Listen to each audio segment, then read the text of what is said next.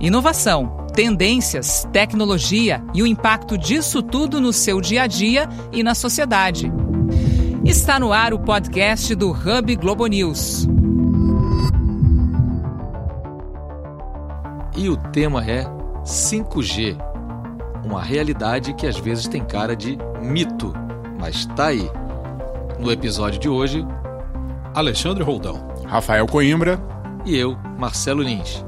E a semana mal começou, já teve reunião em Brasília do presidente Bolsonaro com o CEO no Brasil da gigante chinesa Huawei, que está envolvida, vocês vão lembrar, numa guerra com os Estados Unidos por conta exatamente do 5G. Então, a primeira pergunta, quicando, que eu vou jogar logo para o Rafael, é: o que é 5G, Rafa? 5G é a nova rede de internet móvel. Nós aqui no Brasil estamos no 4G, mas em alguns lugares do mundo, como a Coreia do Sul, por exemplo, o 5G já é realidade, uma velocidade muito maior do que o que a gente está é, presenciando hoje nos nossos smartphones. E mais do que essa velocidade, existe ali uma estabilidade. O 5G vai permitir com que outros objetos, não só os nossos telefones, comecem a se conectar na chamada internet das coisas.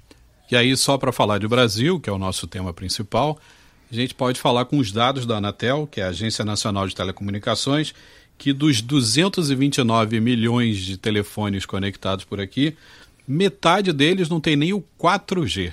A gente já está discutindo 5G lá na frente, então tem um grande trabalho para ser feito aí. E aí o Brasil promete o leilão para o ano que vem, para fazer o, o plantel aí das redes de conexão, mas sonho mesmo, muita gente fala em 2021 e eu já ouvi gente falar em 2024.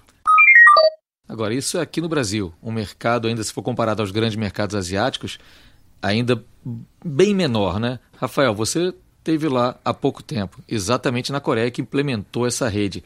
O que você notou andando pelas ruas, é, utilizando a internet? O 5G, na prática, ele é tudo isso que promete mesmo? Para o consumidor comum, a gente, o que a gente vai perceber de, de cara, que é o que eu acabei de ver lá na Coreia do Sul, é uma conexão muito melhor. E aí você, em termos de conteúdo, acaba, por exemplo, a gente está aqui ouvindo podcast do Hub mas talvez a gente comece a fazer podcast em vídeo, em alta resolução. Você tem muito mais banda para absorver um conteúdo multimídia do jeito que você quiser. Então, em qualquer cybercafé, aliás, a internet da Coreia do Sul é apontada por a OpenSignal, por exemplo, que mede a conexão como a melhor, a mais avançada do mundo. Em média, para a gente ter uma ideia, lá são 50 megabytes a velocidade. A média mundial é de 20. O Brasil está em 13 isso muda o nosso comportamento. A gente vai consumir cada vez mais conteúdo multimídia e aí cada um vai fazer, vai usar e abusar o, o jeito que quiser esse tipo de conteúdo. De fato, a gente está muito atrás nessa corrida e dependendo de tecnologias que não são fabricadas aqui.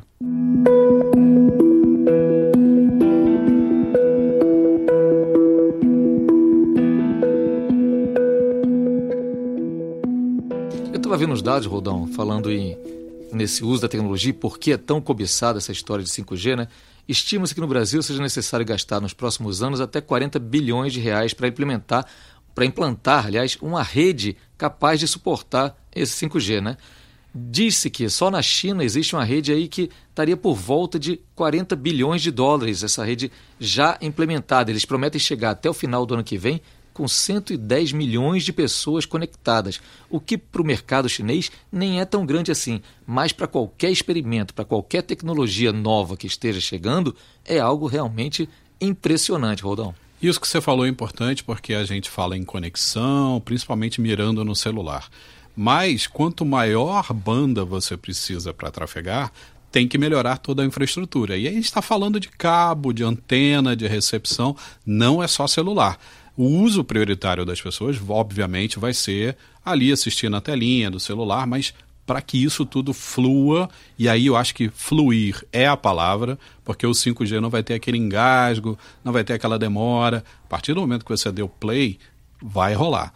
E assim, é, muita gente até usa uma estimativa, só para deixar claro para quem está em casa ouvindo.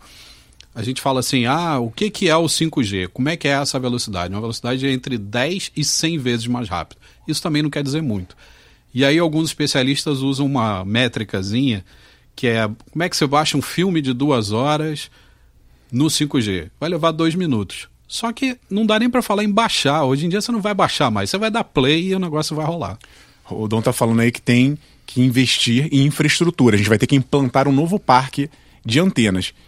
E aí caímos nessa guerra comercial. Por que a gente está falando disso tudo? Porque, de um lado, você tem a Huawei, que é uma empresa chinesa que é líder nesse tipo de tecnologia e que fornece essa tecnologia mais barata, até porque tem subsídio do governo chinês. E do outro lado, você tem duas concorrentes: a Ericsson, que é sueca, e a Nokia, que é finlandesa. São grandes empresas, mas oferecem essa tecnologia por um preço maior. Então, o Brasil hoje tem a seguinte situação: ou ele vai para o lado mais pragmático, que é ter a tecnologia chinesa, que aliás a Huawei já tem é, antenas aqui no Brasil, mais barata, ou ela vai fazer um alinhamento ideológico para se aliar aos Estados Unidos e optar por uma solução mais cara. Vou aproveitar a expertise do nosso Marcelo Lins aqui, que também é âncora do Globo News Internacional, para explicar para a gente por que, que o Trump está com medo de que a Huawei entre lá nos Estados Unidos. O que, que isso significa politicamente, Marcelo Lins? Pois é, Rodão, Rafa, pessoal. A Huawei tem entre suas particularidades não apenas uma empresa com capital estatal, quer dizer, uma empresa estatal como são as grandes empresas chinesas. Ela é uma empresa que tem origem também na estrutura militar chinesa. E isso assusta demais os americanos, porque é como se você deixasse um adversário, o adversário dos Estados Unidos hoje no xadrez da geopolítica, entrar na sua casa, ver os seus dados e fazer o que bem entender com esses dados. E a gente sabe que o controle dos dados tem muito a ver com o controle de situações, né? Agora, ao mesmo tempo, se não for a Huawei controlando esses dados ou tendo acesso a eles, temos que ter a noção que haverá outras empresas e outros governos bisbilhotando seus dados. Né? Agora é curioso a gente notar que existe aí uma suspeita de que os chineses nos vigiariam por meio de chips e antenas de 5G, o que até hoje não se comprovou, essa é a verdade, é em uma teoria lugar. em nenhum lugar. E vale lembrar que o maior escândalo de vigilância que já se tem notícia na história foi registrado nos Estados Unidos, a partir de revelações do Edward Snowden, em 2013, o caso da NSA, que era um conluio entre o governo americano com empresas de tecnologia americana bisbilhotando o mundo inteiro, inclusive o Brasil.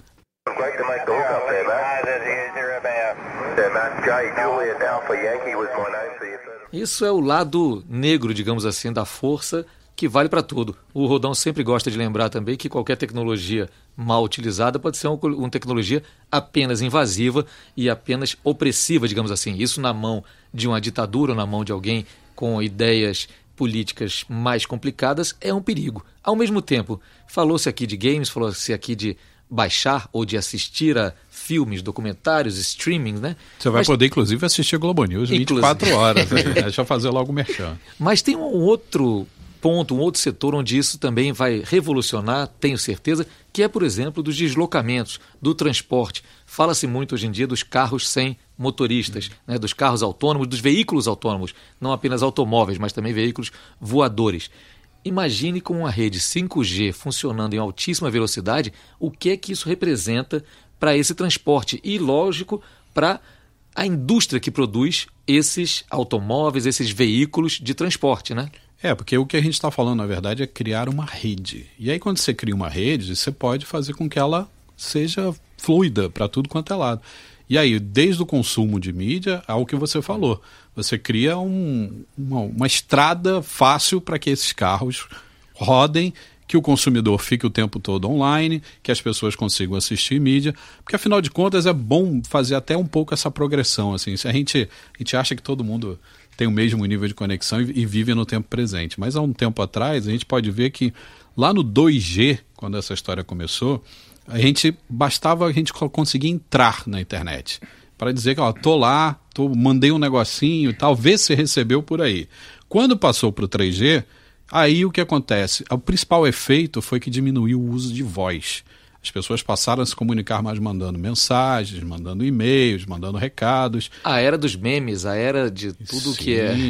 E aí a gente avança para o 4G, que aí a gente bota o pé no, no acelerador, que você sente que a coisa tem mais facilidade. Você começa a compartilhar, começa a mandar as coisas para os outros. Então, cara, no 5G, aí é só um começo. Só para ficar no exemplo da segurança, já que vocês estavam falando aí de carro autônomo, para as pessoas entenderem como é que isso teria um impacto em carro autônomo. Se você tem um, um carro atrás do outro, ele tem que entender que na frente dele tem um carro, não pode existir ali nenhum milissegundo de dúvida. A conexão não pode falhar, porque ele vai ter que tomar uma decisão de, por exemplo, frear ou desviar. É por isso que o 5G é tão importante, é, ele é mais estável, além de ser mais veloz.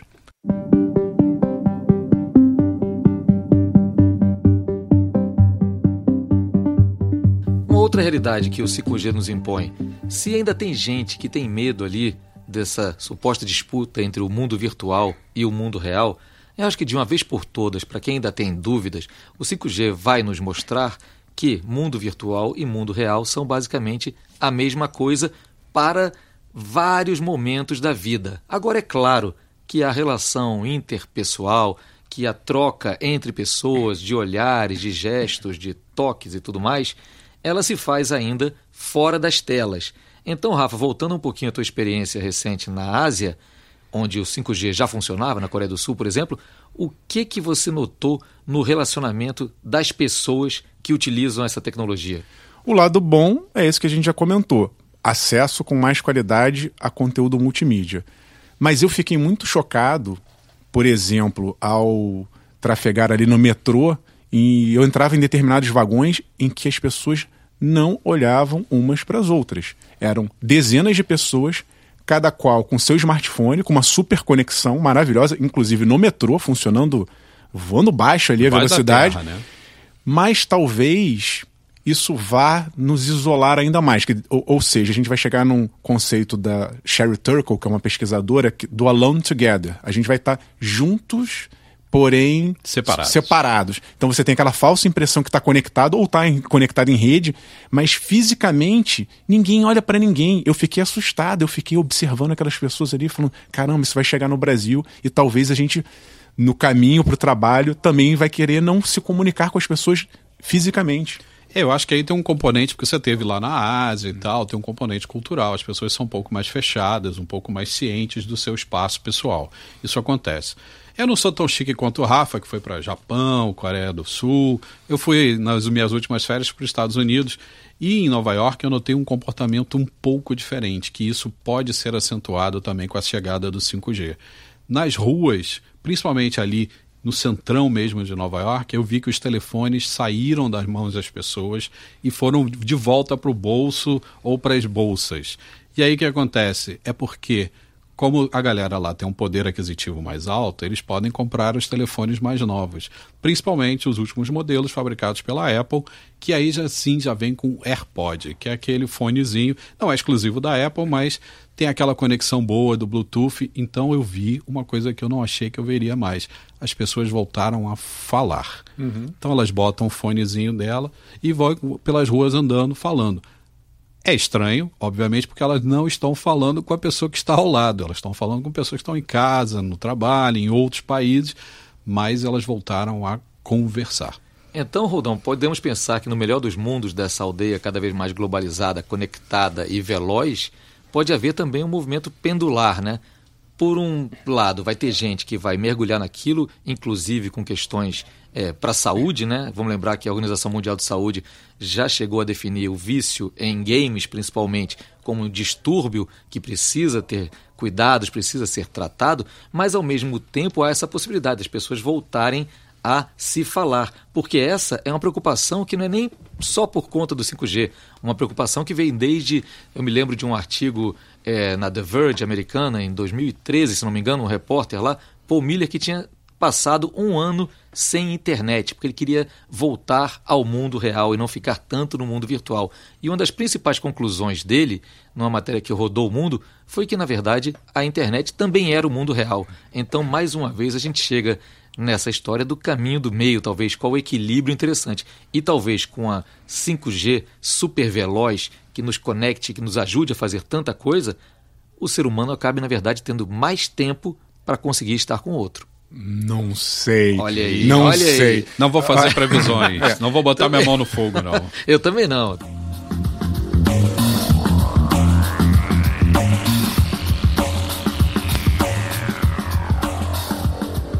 Tem uma coisa interessante que o pesquisador, filósofo Yuval Harari, que esteve recentemente no Brasil, ele tocou num ponto que eu achei muito interessante e que conecta com o que a gente está conversando aqui. Que ele diz que hoje quem está desconectado, estar desconectado é um luxo.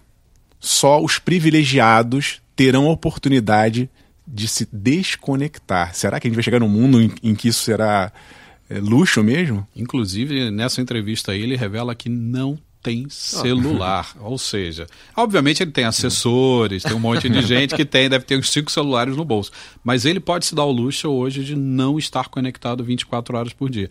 E ele revelou que ele acha uma sociedade um pouco doente, onde as pessoas podem ser acessadas 24 horas, independente da sua vontade. Ele, ele encara isso como uma invasão de uhum. privacidade e as pessoas, quer dizer, as pessoas não, nós estamos aceitando isso tranquilamente. E isso tem questões pessoais, tem questões de saúde, tem questões eventualmente trabalhistas até, que você trabalha mais por poder ser encontrado a qualquer tempo. A União Europeia já proíbe certas é, empresas de mandarem mensagens ou acessarem funcionários fora do horário de trabalho. E só para a gente pensar na questão da desconexão, o Yuval Harari, historiador israelense, ele é apenas mais um numa lista de gente muito famosa que tem essas preocupações também com o excesso de conectividade. A gente pode falar do Bill Gates, a gente pode falar do Steve Jobs, que ambos em entrevistas com alguns anos de separação reconheceram que eles impunham limites aos próprios filhos no uso de telas, preocupados em que eles não perdessem também a interação com outras pessoas. A grande diferença, Marcelo, é que nós três aqui somos de uma geração em que nós sabemos o que é estar desconectado e fizemos a transição para conexão. Tem um escritor chamado Michael Harris que escreveu um livro chamado é, O Fim da Ausência, uma tradução livre aqui para português, em que ele coloca que nasceu a primeira geração que talvez não vá saber o que é estar desconectado. Então, juntando isso com a chegada do 5G, que vai ser onipresente, invisível, super veloz, vamos ter que ver como essa geração vai reagir, porque ela simplesmente não vai saber o que é estar desconectado. A sensação de estar desconectado, talvez ela nunca vá conseguir obter. Talvez seja isso que o Harari falou. Na verdade, o grande luxo dessa nova geração que está vindo por aí vai ser poder desligar. Voltaremos no, no, pro, pro zero G. Será que o futuro vai ser esse? Ué, tá vendo? Então, por mais que ninguém tenha querido fazer previsões aqui, a gente está discutindo aqui, debatendo, e talvez encaminhando para esse lado. O 5G, na verdade, por mais que nos prenda mais pela facilidade e porque vai ser tão simples conectar e tudo estará tão conectado, que talvez a gente tenha mais tempo para voltar a ser mais humanos. Olha, arriscando uma previsãozinha leve aí, eu acho que com essa conexão ubíqua em todos os lugares, a toda hora, a gente vai encarar a internet cada vez mais como o ar que a gente respira, a água que a gente bebe. Afinal de contas, você pode beber água a hora que você quiser, ela está disponível ali em todos os lugares. Mas você bebe? Não, você bebe quando você está com sede. Então talvez entrar na internet seja isso, essa sanha louca que a gente tem de ficar conectado, respondendo a todos os chamados, mensagens. Talvez um dia, a gente sabendo que ela está ali, à vontade, a gente só precise dela na hora que realmente ela for necessária por mais que de fato seja algo muito fascinante, que a gente olha e fala, está quase ali, estamos na esquina de entrar nesse mundo, e em alguns lugares do planeta esse mundo já é realidade, também vale pensar naquele tanto de espaço e de gente mundo afora que não tem nem as conexões mais básicas, que ainda é um território a ser descoberto. É quase como explorar um novo planeta se você vai para os rincões da Amazônia, se você vai para as grandes planícies do centro da África, ou ainda as regiões ali na própria Rússia, desabitadas. Enfim, tem muito espaço e muita gente para ser conquistada. Teremos aí uma desigualdade digital, que volta e meia a gente comenta aqui, o 5G está abrindo mais um fosso. Então, quem largou na frente, pelo menos em termos de negócios, de oportunidades, já está caminhando. 5G já é realidade em boa parte do mundo. E a gente ainda está discutindo o leilão. E só para contextualizar, já tem, já teve a primeira reunião também recentemente para se pensar no 6G. Ah, não. Peraí, Estou falando. A gente está atrás nessa corrida e dependendo de tecnologia externa. Olha, eu só sei que é, quem tem acesso vai aproveitar. Né? E aí a gente não está falando só de assistir um filmezinho ou ouvir um podcast como esse. Principalmente as grandes transações financeiras, aquelas que dependem de milissegundos ali, vai ter gente ganhando dinheiro. A questão da segurança, que o Marcelo bem falou, vai ser uma briga que Trump e Xi Jinping vão travar, sanções comerciais. Assim, eu, eu só, só, vou deixar só uma nota assim de liberdade e harmonia para quem está ouvindo aí. O 5G, na verdade, vai poupar bateria independente do seu consumo. Então, vai ficar mais fácil pelo menos isso, que quanto mais conteúdo você receber, menos bateria do seu celular ele vai gastar. E já que a gente citou Yuval Harari no início do episódio, aproveito essa reta final para citar de novo, porque há cerca de dois anos eu escutei ele falando também lá em Davos, no Fórum Econômico Mundial na Suíça, onde já havia uma discussão nesse sentido, né, de um mundo cada vez mais conectado e por isso mesmo desumanizado. E ele falava que o grande desafio e o pulo do gato vai ser a gente continuar aprendendo a fazer coisas que as máquinas não fazem. Trabalhar a empatia, trabalhar a criatividade, trabalhar a espontaneidade. E nisso era o mesmo pensamento do CEO da Alibaba, um chinês também, John Wu, que também falou a mesma coisa. Ele precisava, as pessoas precisam fazer coisas que as máquinas não façam. Então acho que sempre haverá uma brecha aí para o ser humano se desenvolver mais, pensando mais como gente do que como máquina. O fato é que a gente já está há 20 minutos batendo papo, desconectados. Eu já estou sentindo falta da internet, então acho melhor a gente encerrar por aqui. Dito isso, o podcast do Hub Globo News fica por aqui. Faço sempre aquele convite semanal para que você assine o episódio. Se você gostou desse aqui, vai lá dar aquele checkzinho ou vai lá na página do g1.com.br barra podcast, faz a assinatura, porque toda vez que a gente publicar um conteúdo inédito, ele chega para você, independente da conexão que você tenha. E você só está ouvindo esse podcast agora graças ao trabalho no áudio do nosso Anderson Souza e também a edição do Felipe Vasquez. Então, Rafa, Roldão, o episódio do podcast Hub Globo News vai ficando por aqui. Mas a gente volta logo com outras novidades, tendências que unam tecnologia e sociedade. Rumo ao 6G. Até lá. Até lá.